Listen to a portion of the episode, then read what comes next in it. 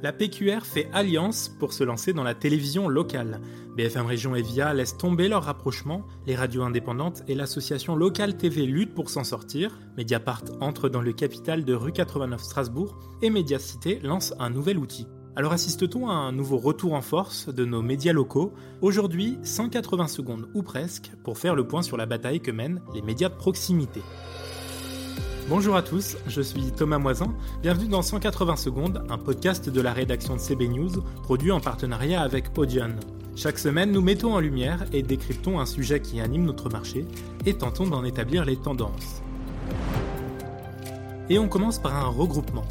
La Voix du Nord, le Télégramme Sud-Ouest et la Nouvelle République du Centre-Ouest se sont décidés à joindre leurs forces dans le domaine de l'audiovisuel en s'unissant sous la marque Territoire TV. Il s'agit d'une stratégie qui prévoit des mutualisations et la production en commun d'émissions. En effet, ces quatre groupes de la PQR possèdent au global six chaînes de télévision locale. Cette alliance, rare entre éditeurs de la presse régionale, vise à revaloriser un potentiel insuffisamment utilisé. La PQR, je cite, est pourvoyeuse d'informations pour les médias nationaux, mais est constamment pillée, a notamment déploré Hubert Coudurier, directeur de l'information du Télégramme et vice-président de Territoire TV. Entre les GAFA d'un côté, BFM France 3 de l'autre, nous, on ne retire rien, a-t-il déclaré. L'Alliance veut garder le contrôle des données vidéo que produisent les différentes entités de ces groupes et qui génèrent des revenus. Les partenaires de Territoire TV comptent d'ailleurs créer une régie télé commune dans l'orbite de la régie 366. Au programme du lancement, une première émission politique hebdomadaire en février. De l'autre côté, le rapprochement entre BFM Région, détenu par le groupe Altis, et le réseau de chaînes locales Via Group a pris fin. Les deux groupes avaient annoncé un projet d'alliance sous une même entité, BFM Via Région, afin de déployer en France un réseau de chaînes de télévision locales. Le projet avait même obtenu fin mars l'aval du CSA, mais finalement c'est une histoire d'amour qui finit par une rupture unilatérale par BFM des accords. Pour le groupe Altis, les conditions du partenariat entre BFM Région et Via Group à 50-50 n'étaient plus réunies après avoir réalisé un audit. Arthur Dreyfus, directeur général d'Altis Media France, a déclaré à l'AFP que la réalité économique, financière et commerciale du réseau Via nous a conduit, je cite, à mettre un terme aux discussions.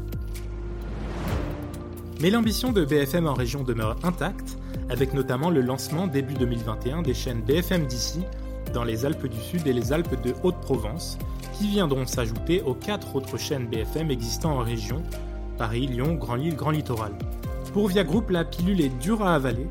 Cette rupture, je cite, risque une nouvelle fois de porter un coup fatal à un formidable projet vital pour la pluralité de l'information et la cohésion nationale, a estimé le groupe. Par ailleurs, le syndicat des radios indépendantes, le CIRTI, et l'association Local TV, qui rassemble plus de 50 services de télévision locale, ont fait part de leurs inquiétudes quant à l'avancée des propositions de la Convention citoyenne sur le climat, notamment en matière de publicité qui pourrait être interdite en 2023 pour les produits les plus polluants. Selon Dominique Reynaud, coprésident de Local.tv, 25% de nos ressources viennent de la publicité, dont 43% viennent de la distribution et 16% de l'automobile.